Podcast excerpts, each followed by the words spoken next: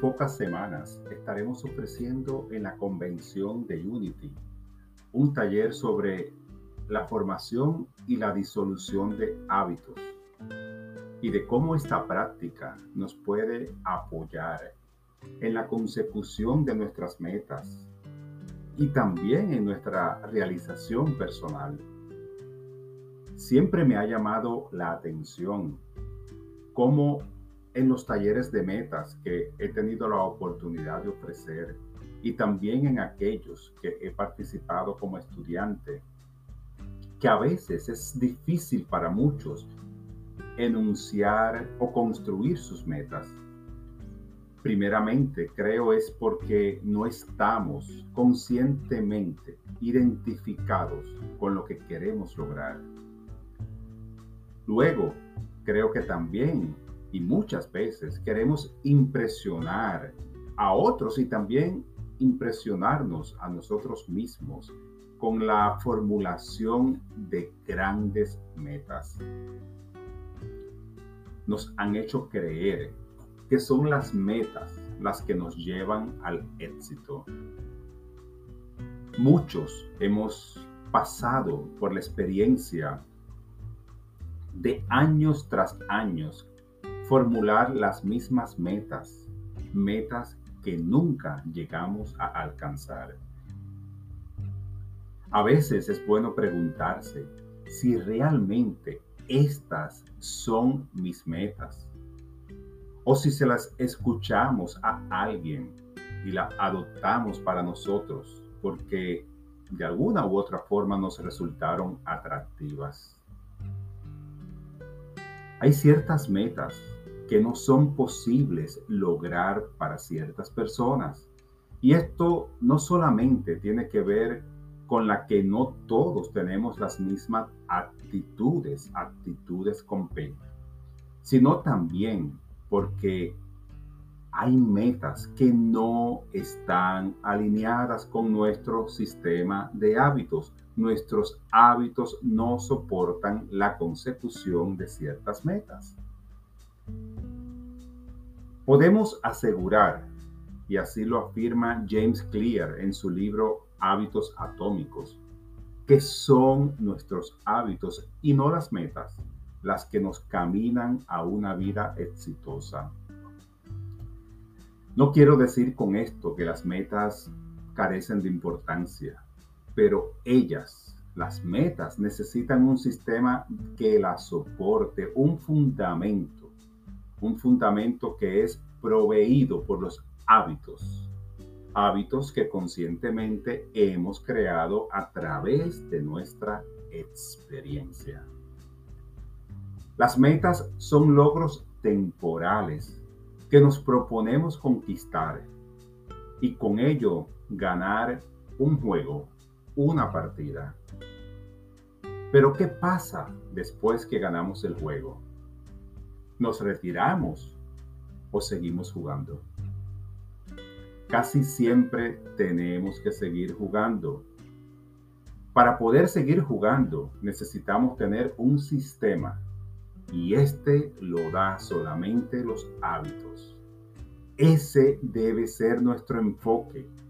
Debemos colocar nuestra atención en quienes queremos ser y no en lo que hemos hecho hasta hoy, que nos hemos enfocado en lo que queremos lograr.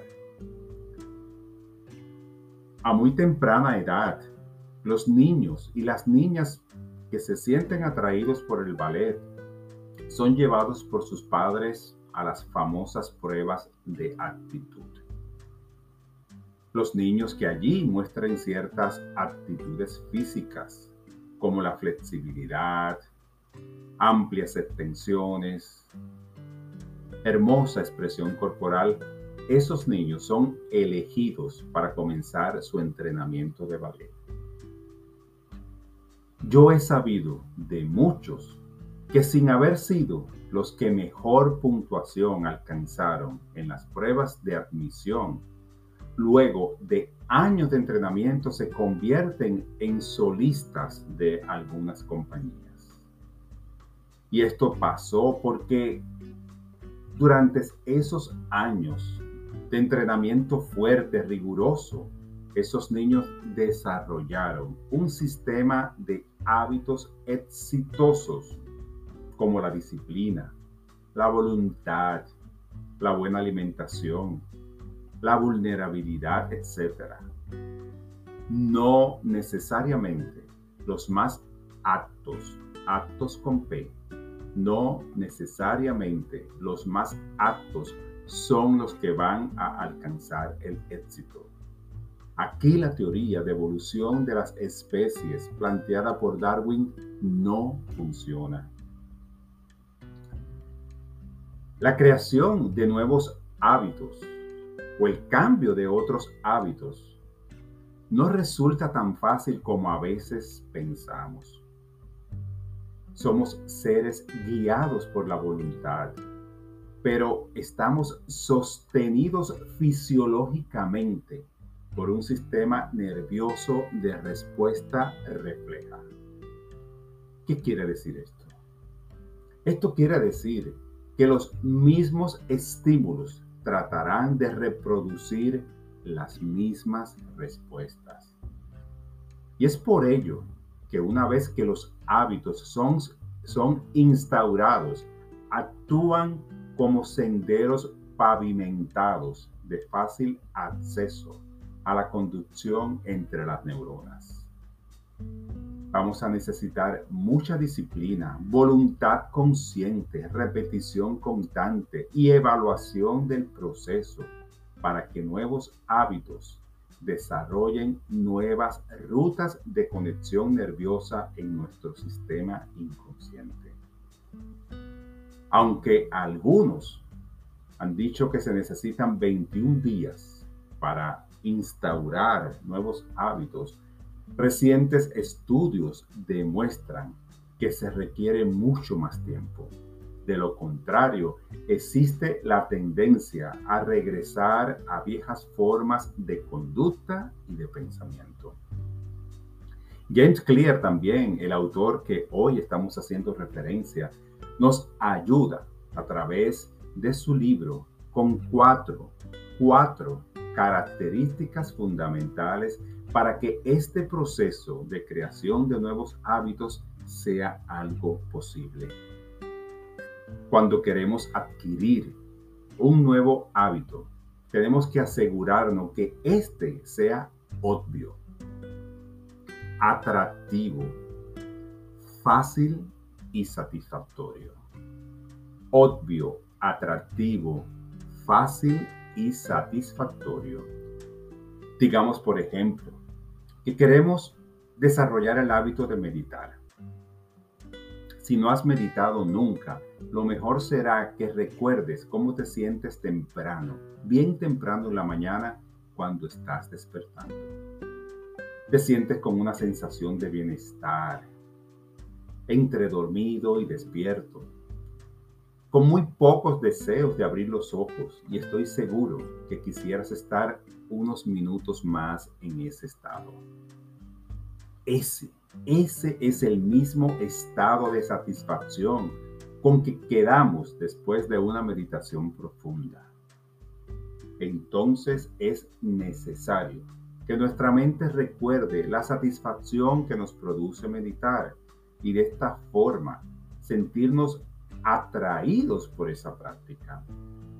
Una manera de hacerla obvia pudiera ser colocar algunos sonidos como lluvia cayendo, címbalos que suenan, mientras nosotros centramos nuestra atención en el aire que entra y sale por las fosas nasales. ¿Podría ser algo más fácil que ello? Si activamos la disciplina y la voluntad de hacer esto todos los días, terminaremos por convertir la meditación en una práctica diaria, una práctica de todos los días, de aunque sea cinco minutos. Y la meditación es solo uno de tantos hábitos cuánticos que podemos establecer en nuestra vida. Y que sin darnos cuenta cada uno de esos hábitos nos van llevando poco a poco a estados más elevados de conciencia y de realización. Gracias por escucharnos, gracias por seguirnos en las diferentes plataformas y redes sociales. Recuerda que donde quiera que estés, eres bendecido en, en amor y en gracia.